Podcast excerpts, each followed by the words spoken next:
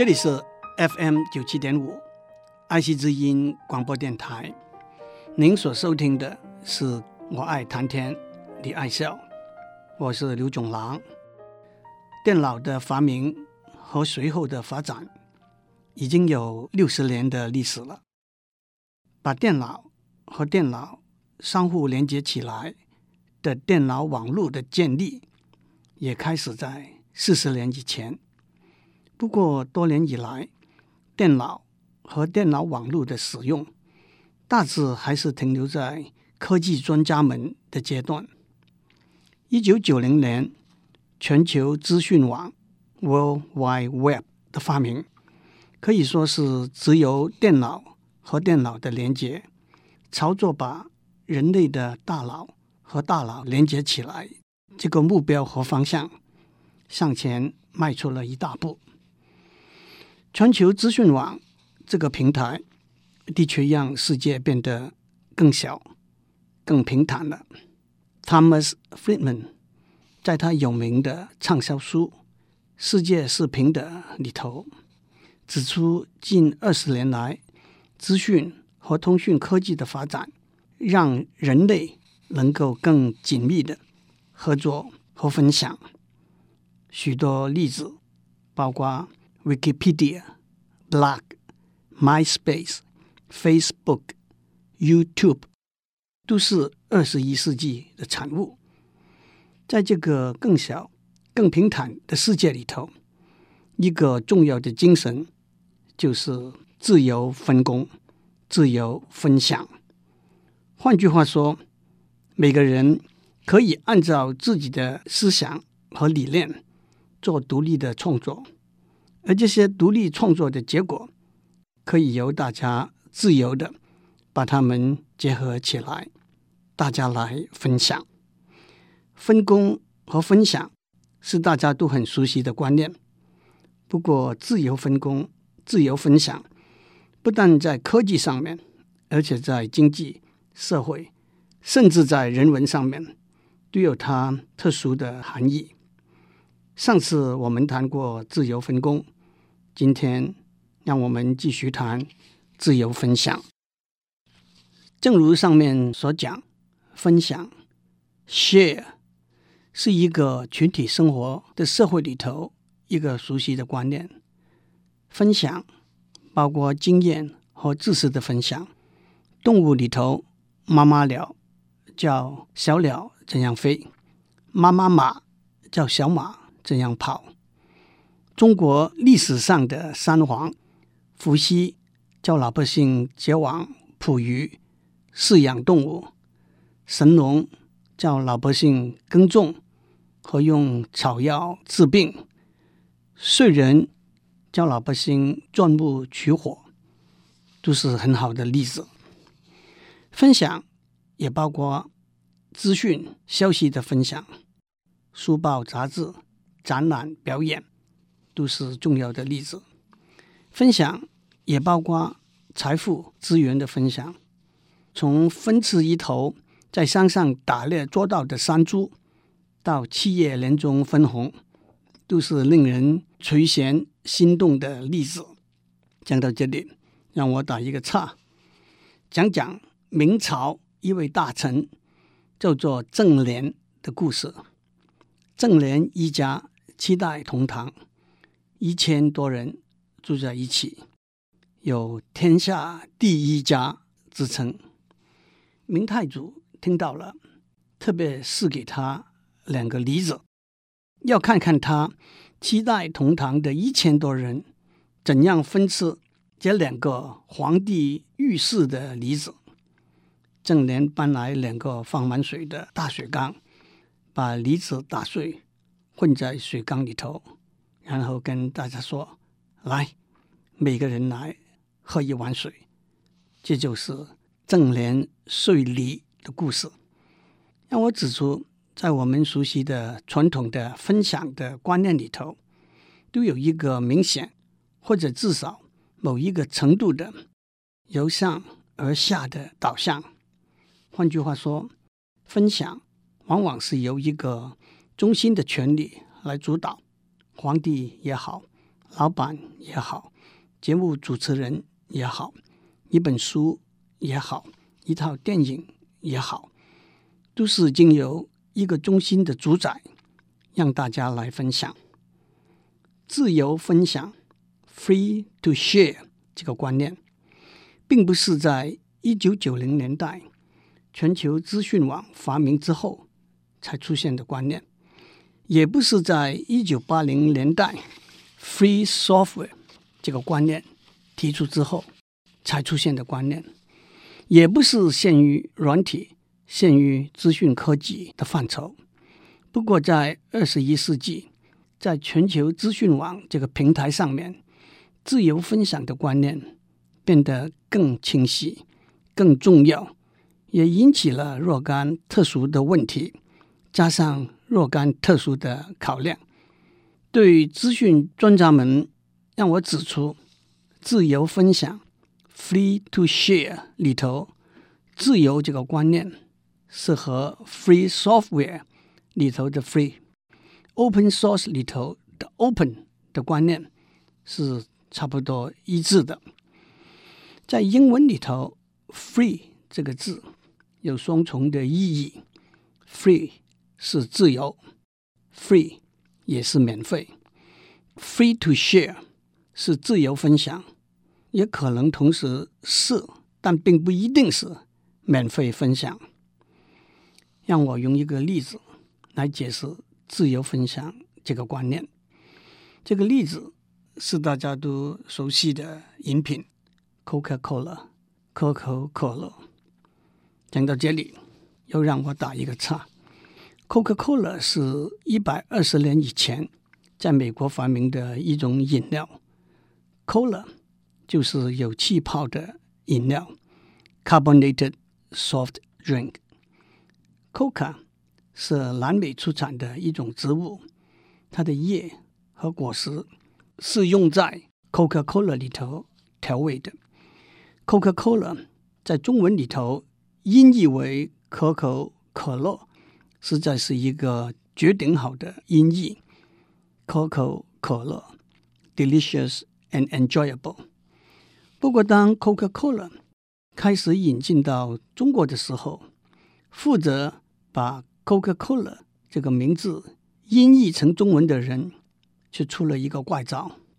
他把 Coca 音译为科可，那是蝌蚪的蝌，在 Cola 里头，他把 Co 音译为啃，那是啃骨头的啃；他把蜡音译为蜡，那是蜡烛的蜡。所以 Coca-Cola 的中文音译是可可啃蜡，解释为啃蜡的蝌蚪。倒过头来翻成英文，就变成 Bite the wax taple taple 是蝌蚪。后来总公司发现这个音译是不对的，花了相当多的力气找到可口可乐这个名字。闲话休提，言归正传。大家都听过一个说法：可口可乐的配方是全世界所有的大公司里头最大的秘密。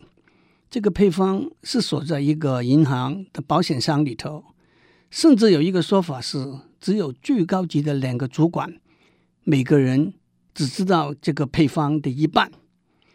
其实，以今天的化学分析的技术，可口可乐的成分是不难分析出来的。可口可乐成功的地方是它的商标，秘密配方只不过是个推销的点子而已。让我从这个秘密的配方开始解释自由分享这个观念。假如一个人拥有可口可乐的秘密配方，他可以有不同的层次的方法来看待这份秘密配方。第一，他会按照配方制成可口的冷饮，很快乐的一个人单独享用。第二，他会邀请许多朋友一起免费享用他制成的可口可乐，或者卖给愿意付钱来买的顾客。第三，他会收一笔授权费，让别人按照他的配方自行制造可口可乐，送人也好，出卖也好。第四，他会把他的配方公开给大家看，但是别人不能够抄袭他的配方，自己来制造可口可乐。不过，当别人知道可口可乐的颜色、味道、化学成分、食物材料之后，别人就可以制造跟可口可乐搭配的很好的点心或者主菜。我们甚至不排除五星酒店会推出可口可乐新年大餐的可能。第五，他会完全公开这份配方，让别人抄袭、改良他的配方。但是他可以规定，这些改良的新的配方必须也要公开，让大家一起分享。这可以说是自由分享最高的层次。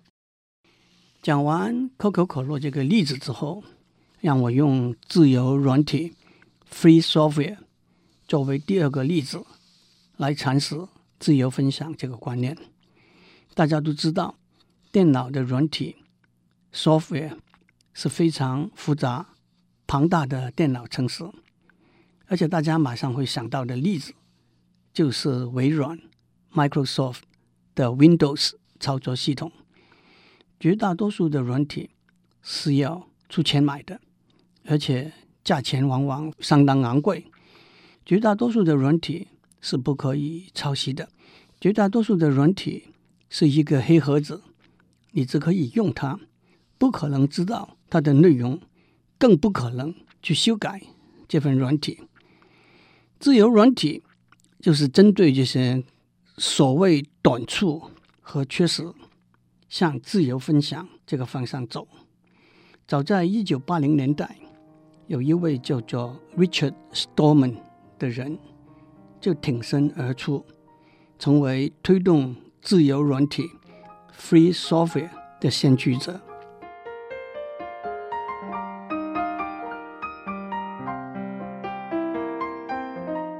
我们在上面讲过，自由分享这个观念，并不限于资讯科技，更不限于电脑软体。不过，因为电脑软体的制作非常繁杂，购买的价格通常不低，而且抄袭、复制也非常容易，所以在电脑软体这个领域里头，自由分享。是一个非常重要，但也还不是一个大家已经达到一个清晰的共识的观念和政策。在这里头，有一位先驱者，也的确可以称得上电脑软件的天才，叫做 Richard Stallman。他在一九八零年代就提出自由软体 （Free Software） 这个观念。他在哈佛大学。念完学士学位之后，到麻省理工学院念博士。但是他后来为了全心全力推动自由软体这个理念，连博士也没有念完。不过，他后来得到五个荣誉博士学位。让我继续用自由软体作为例子，从比较技术的层面阐释。自由分享这个观念，自由软体 （Free Software） 是使用的人可以有完全的自由去使用、修改、复制和分送的软体。因此，在技术的层面上来讲，自由软体必须以原始码 （Source Code） 的方式来呈现。修改、复制和分送一份自由软体。不需要得到任何人的允许，不需要向任何地方登记，但是复制和分送的软体也必须以原始码 （source code） 的方式呈现，因为有了原始码，别人才可以同样自由的使用、修改、再复制和分发，而且经过修改的自由软体不可以加上新的限制条件。减低原来的软件的自由度。不过，我们的强调自由软体不一定是免费的。当你经过或者是免费，或者是付费的过程，取得一份自由软体之后，你可以自由修改，然后或者免费，或者收费，分送给别人使用。所以，自由软体不是没有商机存在的。一个很好的例子就是 Linux 操作系统。虽然 Linux 的核心元件是免费的，怎么样去改进，怎么样去维护，都可以收费。很大的商机是的确存在的。Red Hat、IBM、HP 都支援以 Linux 为核心元件的操作系统。接下去，让我指出，在许多不同的领域里头，自由分享的观念。我们上面讲过，可口可乐有一个秘密配方。现在网络上已经有人提供可口可乐和百事可乐的自由分享的制作配方。在电脑软体方面，除了 Linux 操作系统之外，还有 Apache，那个是一个 Web Server 的操作系统；Mozilla Firefox，那是一个 Web Browser。都是很著名的自由软体，供大家分享、使用和改进。在电脑硬体方面，推而广之到其他工程的硬体方面，过去这些硬体的规格和标准往往是秘密的、不公开的。现在也有许多的例子证明，把这些规格和标准公开、自由分享，提供了让更多的人参与。合作改进的机会，药品的制作更是一个好例子。大多数的药品的处方是秘密的，但是如果把它们公开，让医学界自由分享，会提供更多合作改进的可能。在科学研究里头，自由分享是一个行之有年的做法。科学研究的结果都会在期刊和会议上公开发表，由大家共同验证、公开使用。在教育领域里头，老师之间交换教学的内容和方法，正是自由分享的精神。一个很好的例子是美国的麻省理工学院 （MIT） 在二零零一年宣布了一个开放教材 （Open Courseware） 的计划。MIT 准备以一亿美金的费用，十年的时间，把 MIT 大约有两千门大学部和研究所的课程内容放在全球资讯网上面，让全世界公开参与和使用。在台湾，有一位充满活力的年轻人朱学恒先生，在他推动之下，奇幻文化艺术基金会。已经集合了许多人的力量，把 MIT 的开放教材的内容翻译成中文。在文学艺术里头，我们一直都是公开的欣赏、分享，甚至模仿别人的作品。让我举一个我特别喜欢的例子，那就是诗词的翻译。科学工程论文的翻译必须尽量百分之一百。忠于原作，但是诗词的翻译却给翻译的人很大的空间，在不同的文字语言里头，用字遣词都有很大的自由。有一首英国名诗人 William Blake 写的诗 ：“To see a world in a grain of sand，在一颗沙里看到一个世界。” And a heaven in a wild flower，在一朵野花里看到一个天堂。Hold infinity in the palm of your hand，把无限大放在你的手心。And eternity in an hour，把永恒 放在一个小时里头。这首诗已经有好几个中文翻译的版本，但是。不久以前，我参考了别人翻译的版本，写成我自己的翻译。一沙窥尘世，一半正瑶台，只手持无量，刹那悟如来。To see，我用窥，不用看见。；A world，我用城市，不用世界。；A flower，我用一半，不用一朵花。；A heaven，我用瑶台，不用天堂。Infinity，我用无量，不用无限大。；Eternity，我用如来，不用永恒。让我再练一遍：一沙窥尘世，一半正瑶台，只手持无量，下那悟如来。这就是自由分享。不过在结束的时候，我必须提出自由分工、自由分享这个观念和原则。也有它可能的短处和缺失。共同创作的结果的准确性和可靠性是一个问题。Wikipedia 就是一个例子。隐私权的被侵害是必须防范的。YouTube 就碰到这种问题。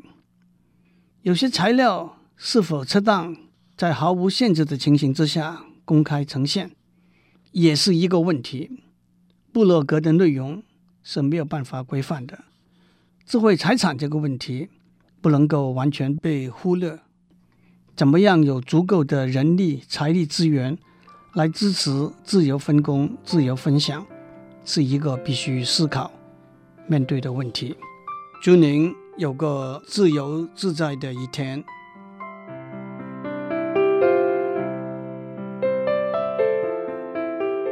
以上内容由台达电子文教基金会赞助播出。